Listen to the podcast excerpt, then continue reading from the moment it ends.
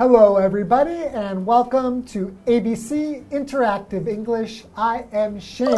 And I am Karen. Today we are looking at ABC Talk Part A, and it's called Here's an Invitation for you. For me? Yeah. No, actually, it's just the title. Oh. But I do want to ask you a question. Okay. How is your new apartment? I know you just moved in, right? Yes, it's really nice and ah, it's so comfortable. Uh-huh. And there's a lot of room so you can invite people over Ooh. and get together with your friends. That sounds awesome. So, Yeah. when are you going to have a housewarming party?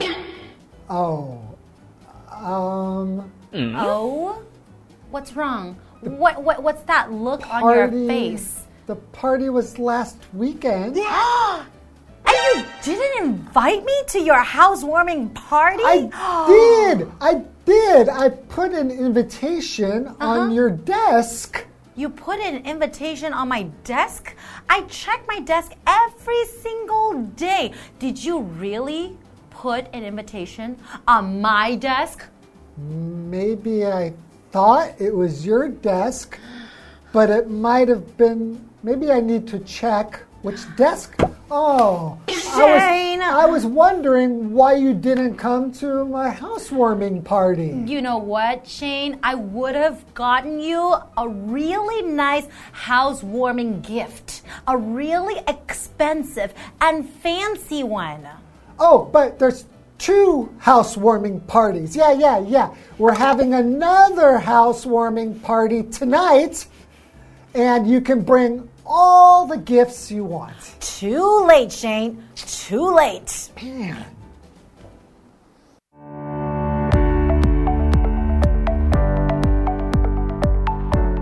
Charlie is chatting with Mabel at work.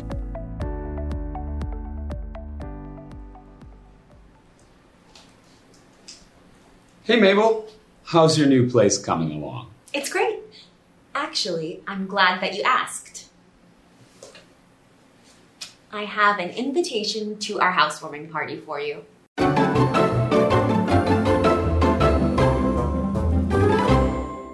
So we're looking at part A of Here's an Invitation for You. And it's called Housewarming Party. Housewarming Party. I know. The there's one that you didn't invite me to. I did invite you. And you- I gave you an invitation. You invitation. did not give me an invitation. But you lost it. that is not true. So what is an invitation? Okay. Shane? An invitation is you write Mm-hmm. or you tell somebody or like ask them if they want to do something or go somewhere, Mm-hmm. like a housewarming party. I could have told you, but I thought the invitation will give you less pressure. Because if I ask you and you don't want to go, maybe you will feel awkward. You're overthinking it. Of course I would love to go. So, for example, Karen didn't receive an invitation to Shane's housewarming party. And Karen is upset. So, what is a housewarming party? Okay, So, so you want to like go there and you will bring like a heater and your house is too cold, so then you can make it very mm-hmm. warm. And No, it's a party? housewarming party is a party given by somebody who has just moved into a new home. So ah. it's kind of like celebrating your friends, your family will come over, and ah. usually they will bring a housewarming gift. Hmm. Something maybe you can use or to decorate your home. Okay. So, for example, the housewarming party had lots of nice people and delicious food, but Karen wasn't there. well, I said, I said there was a lot of, I should have said a lot of cool people. That doesn't help. okay. Okay, so in this dialog mm-hmm. Charlie is chatting with Mabel at work. Mm-hmm. Okay, so I will be Charlie. And I will be Mabel. okay, hey Mabel, how's your new place coming along? how's your new place coming along? What does that mean when you say hmm. coming along? Right. If you say, ask how something is coming along, you what you mean is how this thing is right now, mm-hmm. because maybe it's something that you started mm-hmm. and we want to find out is it finished? Are you having some problems? Is everything okay? Ah, so just to check on them, right? How it's going. All right. And Mabel says, It's great. Actually, I'm glad that you asked. I have an invitation to our housewarming party for you. Wow, isn't Mabel very sweet and polite? Yes. That is, um, mm, she's very nice. That's right. Because if you invite your friends, of course, they're going to be very happy and they want to bring you lots of gifts and pretty things you can decorate in your home. Well, I remember that actually I was going to give you this invitation to my housewarming party in person. But that day you were late Uh huh. For work. Uh-huh. So I couldn't give it to you, so I put it on your desk. And you probably got to your desk and you're very much in a hurry. And you must have put the something on the invitation. So it's your fault, not mine. Really, Shane? Yes, that's my story. I'm not listening to your excuses anymore. Well, so I've- let's take a short break and we'll come back and look at our dialogue. Okay, just let me explain. Okay, so I really wanted you to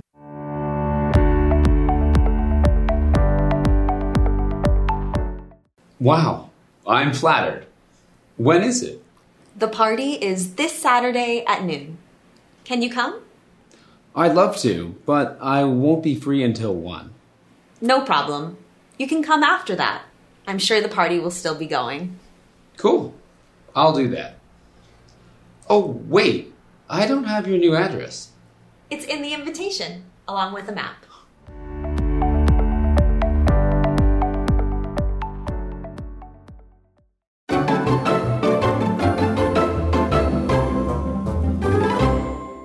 Welcome back, Hi. everyone.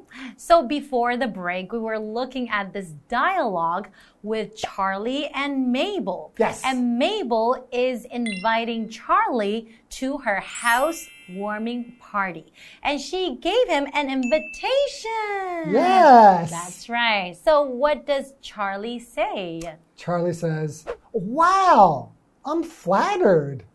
When is it? Hmm. So, what does it mean when you say, I'm flattered? Okay, so flattered means to be happy because somebody has made you feel important or special. Hmm, that's right. So, for example, you can say, Tom was flattered when Alex asked him to go see a movie together. So maybe because Tom wasn't expecting him hmm. to invite him and to go together. And he thought, wow, I feel so special that you chose me to go to the movie with you. That's right. It's like, So if somebody invites you to a housewarming party, you would feel very special. And if flattered. they didn't invite you, you might feel upset. pretty sad. That's right. So Mabel says, the party is this Saturday at noon. Can you come? So when you say at noon, it just means 12 p.m., right? Yes. Mm. Okay, so what does Charlie say? He says, I'd love to, but I won't be free until 1. Ah, so, So- he's not going to be free until 1, as in 1 o'clock. Yeah, when you say you're not free, Mm-hmm. that means that you are doing something else, Mm-hmm. so you don't have time to do something. Mm-hmm. Right? So he will be doing something else until 1 o'clock. Exactly. So until is a preposition. So it means to, you know, it means up to the point in time or event mentioned. So for example, I won't leave the house until it stops raining. So I will stay in the house all the way till the when the rain stops, and Right. then I will go outside. So that would be like an event, the mm-hmm. rain stopping. In this situation, it's until one o'clock, which is a mm-hmm. time. So it could be a time or an event. Exactly. Okay. So Mabel says, no problem. You can come after that. I'm sure the party will still be going. Hmm. So he said, I'm sure the party will still be going. Where's that means, it going? it just means that the party will not be finished yet. oh, okay, so it'll still be going on. Exactly. Okay. It will still happen, right? People are still going to be there. So Charlie says, Cool, I'll do that. Oh, wait, I don't have your new address. Hmm. And Mabel says it's in the invitation along with a map. Wow, Mabel is really thoughtful, right? Because she wants to make sure that people can find her place. Okay, so in order to find her place, you are going to need the address. That's right. So the address is just the details mm-hmm. about where somebody lives, or it could even be where you work. Mm-hmm.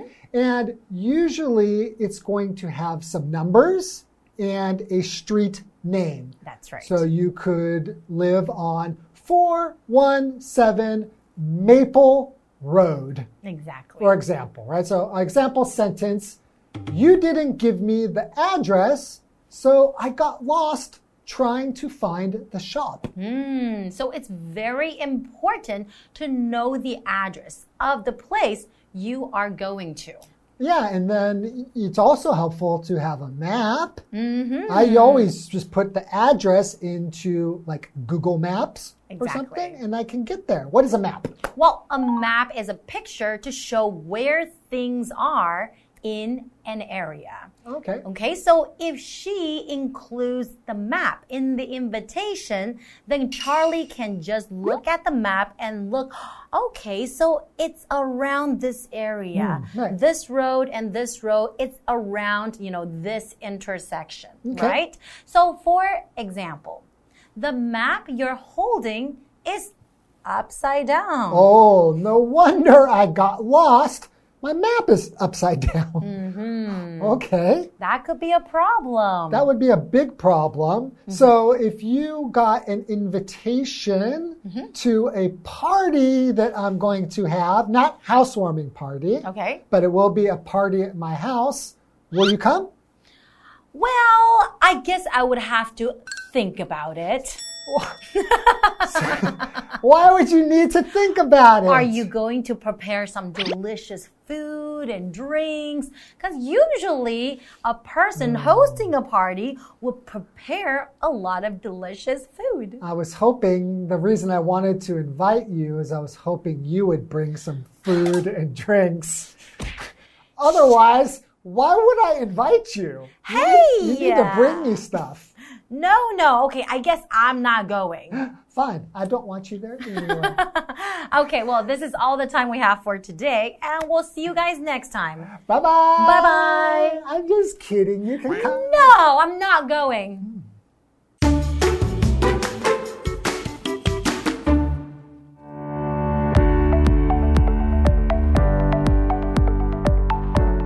Charlie is chatting with Mabel at work.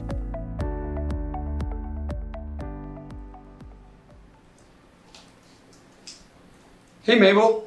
How's your new place coming along? It's great. Actually, I'm glad that you asked. I have an invitation to our housewarming party for you. Wow, I'm flattered. When is it? The party is this Saturday at noon. Can you come? I'd love to, but I won't be free until 1. No problem. You can come after that. I'm sure the party will still be going. Cool. I'll do that. Oh, wait. I don't have your new address. It's in the invitation, along with a map.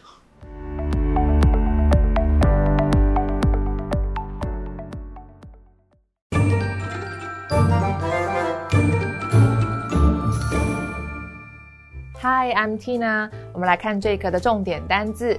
第一个，free，free 形容词，有空的、空闲的。 I'm free this Sunday if you want to visit me.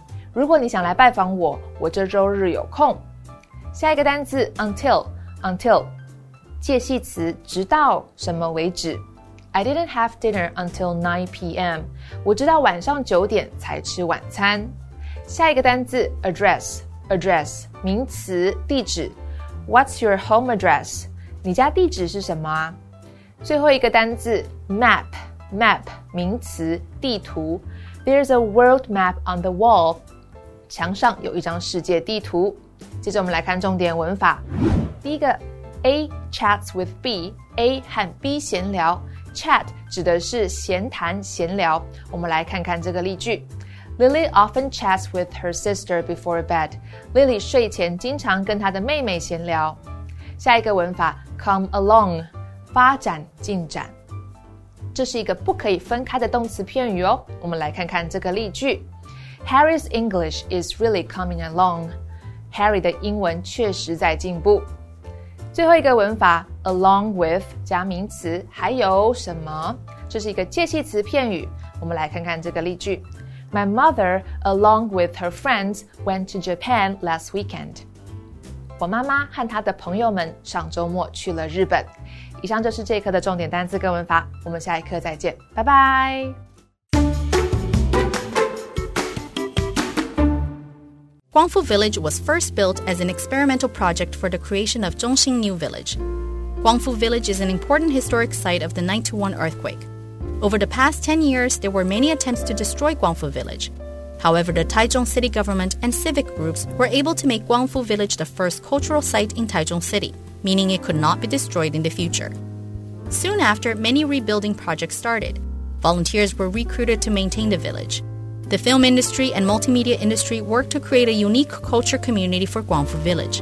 In 2014, the Taichung city government started a project for young people starting businesses. Through the work of the youth, urban culture, and creative economies, Guangfu Village and Taichung became known as a young, exciting, and creative city.